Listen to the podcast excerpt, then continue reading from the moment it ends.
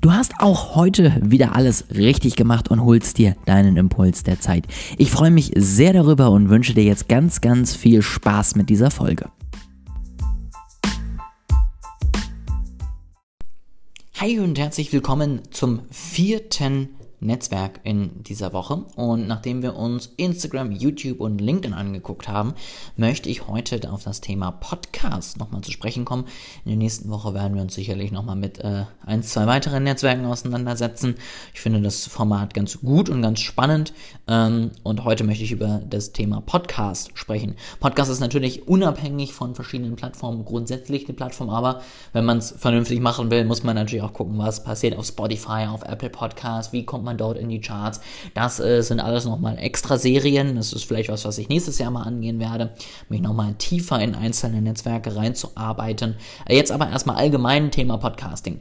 Tipp Nummer eins: kauf dir ein einigermaßen vernünftiges Mikro. Hm, ich nutze jetzt hier für meine kurzen Aufnahmen immer so ein Ansteckmikro, ähm, das man bei Amazon kaufen kann. Da würde ich jetzt nicht das billigste für irgendwie ein paar Cent kaufen, aber solange du irgendwie zwischen 5 und 15 Euro unterwegs bist, es ist ja nicht viel Geld und ähm, das ist tatsächlich schon mal eine gute Investition ähm, am Start. Sonst gibt's dann da eben auch vernünftige Podcast-Mikrofone. Damit nehme ich meistens meine Sonntagsfolgen auf und eben auch die Folgen zusammen mit meinem Gründerpartner im Gründer-Podcast und die das Mikro war ein bisschen teurer. Ne? Also da habe ich mir dann nochmal was Vernünftiges gegönnt. Aber auch da bist du letztendlich immer noch mit 40, 50 Euro locker dabei und kannst dir einfach wirklich einen vernünftigen Sound anschaffen.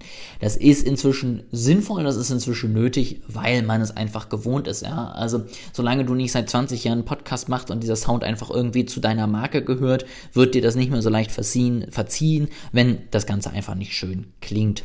Tipp Nummer zwei nach eben schönem Sound. Ähm, überleg dir ganz genau, wie viel du schaffst. Ja, also nicht jeder hat vielleicht die Zeit, um sich äh, die fünf Minuten Folgen pro Tag, die ich jetzt hier mache, wirklich anzuhören, beziehungsweise sie zu produzieren. Ähm, und deswegen musst du wirklich gucken, wie viel schaffst du am Tag da rein zu investieren, wie viel schaffst du in der Woche da rein zu investieren oder auch im Monat. Und wenn du ein Thema hast, wo du sagst, da gehen eben keine kurzen Folgen, wie ich sie jetzt mache, sondern da muss ein Thema wirklich gut durchgearbeitet werden, da brauchst du wirklich Zeit für, dann guck, wie viel du schaffst. Ja, damit dein Kunde oder beziehungsweise dein Hörer einfach eine gewisse Gewohnheit drin hat. Wenn du unregelmäßig Podcast hochlädst, äh, ist das manchmal ein bisschen verwirrend. Wenn du aber sagst, ich mache das einmal im Monat, vielleicht den ersten Sonntag im Monat, und äh, dann habe ich Zeit, wieder einen Monat lang neu zu produzieren. Das schaffe ich dann auch immer, vielleicht außer weniger Ausnahmen. Dann nimm dir die Zeit, dann mach das so und dann lad am Anfang auch nicht, weil du dann plötzlich zwei Wochen hintereinander mal doch was geschafft hast, auch zwei Folgen hoch, sondern sag dir, super, jetzt habe ich für den nächsten Monat schon mal vorbereitet und kann mir jetzt noch mehr Zeit nehmen für die nächste Folge. Das wirklich mein Tipp. Überleg dir vorher, wie viel du schaffst und überleg dir vorher, was du erreichen möchtest. Und Tipp Nummer drei, Gerade wenn du am Anfang bist, versuche ein paar Folgen vorzuproduzieren. Versuche also schon mal ein bisschen zu starten, dann hast du nämlich A, ein Gefühl dafür, ob du es überhaupt schaffst, die Frequenz, die du dir vorgenommen hast, aufrechtzuerhalten, ohne dass dir nach zehn Folgen die Themen ausgehen und Du hast wirklich schon mal die Möglichkeit, vielleicht zwei, drei, vier Folgen auf einmal oder in kürzester Zeit hochzuladen, was eigentlich ganz gut ist, dass wenn Leute auf deinen Podcast kommen, mehr zur Auswahl haben als eine Folge. Das habe ich tatsächlich am Anfang auch falsch gemacht. Jetzt bin ich nun mal mittendrin. Aber das ist tatsächlich vorteilhaft, weil A, natürlich dann direkt ein paar Hörminuten zusammenkommen und B, die Hörer auch direkt mit dir ja warm werden können mit deiner Stimme und mit deinen Inhalten. Und ähm, sich dann einfach schon mal genauer vorstellen können, was auf sie zukommt in den nächsten Wochen und Monaten. Das kann ich dir auch empfehlen. Ähm, das meine drei Tipps zum Thema Podcasting.